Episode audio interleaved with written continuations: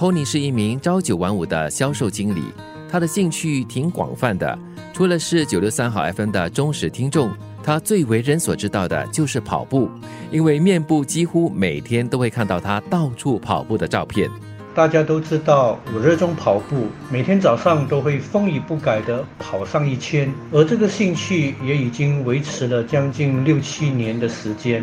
为什么会爱上跑步这个兴趣？其实是和马延庆马次长有关。大约是六年前，我无意中在他的脸书看见他 po 文召集一个活动，Run with Bayan King。顾名思义，意思就是和他一起跑。看着他绕着滨海湾跑上一圈，沿途有美丽的风景可以欣赏，就觉得那是件非常好的运动。这个活动让我非常感兴趣，于是我就开始到体育馆练习跑步，希望在不久的将来可以加入他的活动。哪里知道，才跑了第一圈后就晕倒在地，这吓死了周围的人。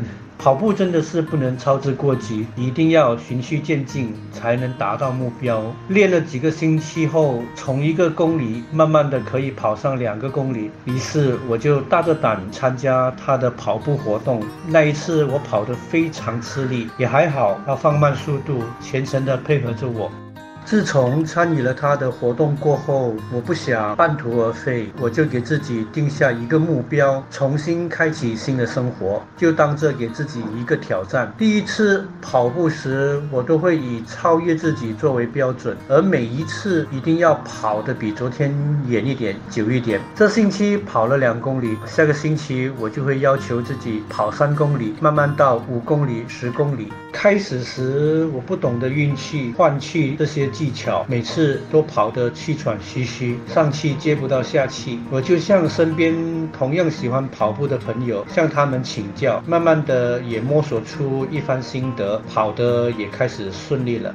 生活加热点，当然也有想过放弃，每天都在想放弃。每一次跑到累到不行的时候，我都会骂自己为什么要这么为难自己，又不是二十几岁的年轻小伙子，何必让自己那么辛苦？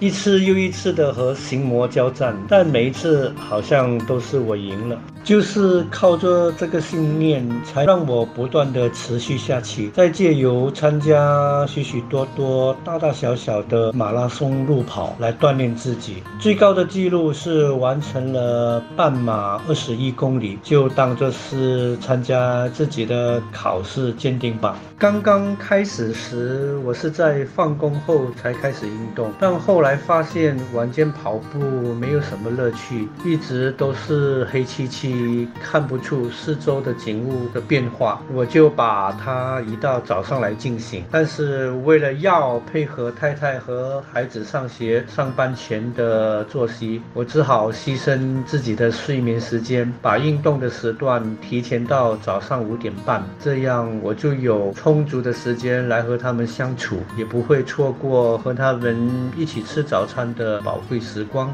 虽然每天起早摸黑的去晨运，睡眠时间短了，但运动后整个人都是充满活力的、精神奕奕的。这样的牺牲反而变得微不足道了。生活加热点，这个爱好让我重新找回年轻的自己，人也变得自信了许多，也改掉了。容易自卑的习惯，如今做什么事我都不再害怕了，就觉得去做了就对。也因为这份自律，也慢慢的开始影响身边的人，从而开始喜欢上跑步这个活动。现在只要有时间，我和太太都会到公园里去跑上一圈。能和身边挚爱的人一起从事一样的运动，是件非常美妙的事。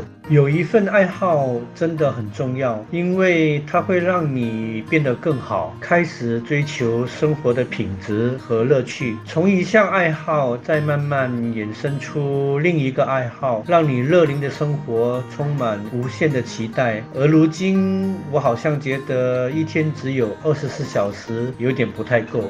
从开始跑第一圈就马上晕倒，到后来懂得享受跑步的乐趣，甚至改变了自卑的心理，让自己变得更有自信。而对跑步的坚持和自律，也让托尼开始憧憬着退休后充实而健康的乐龄生活。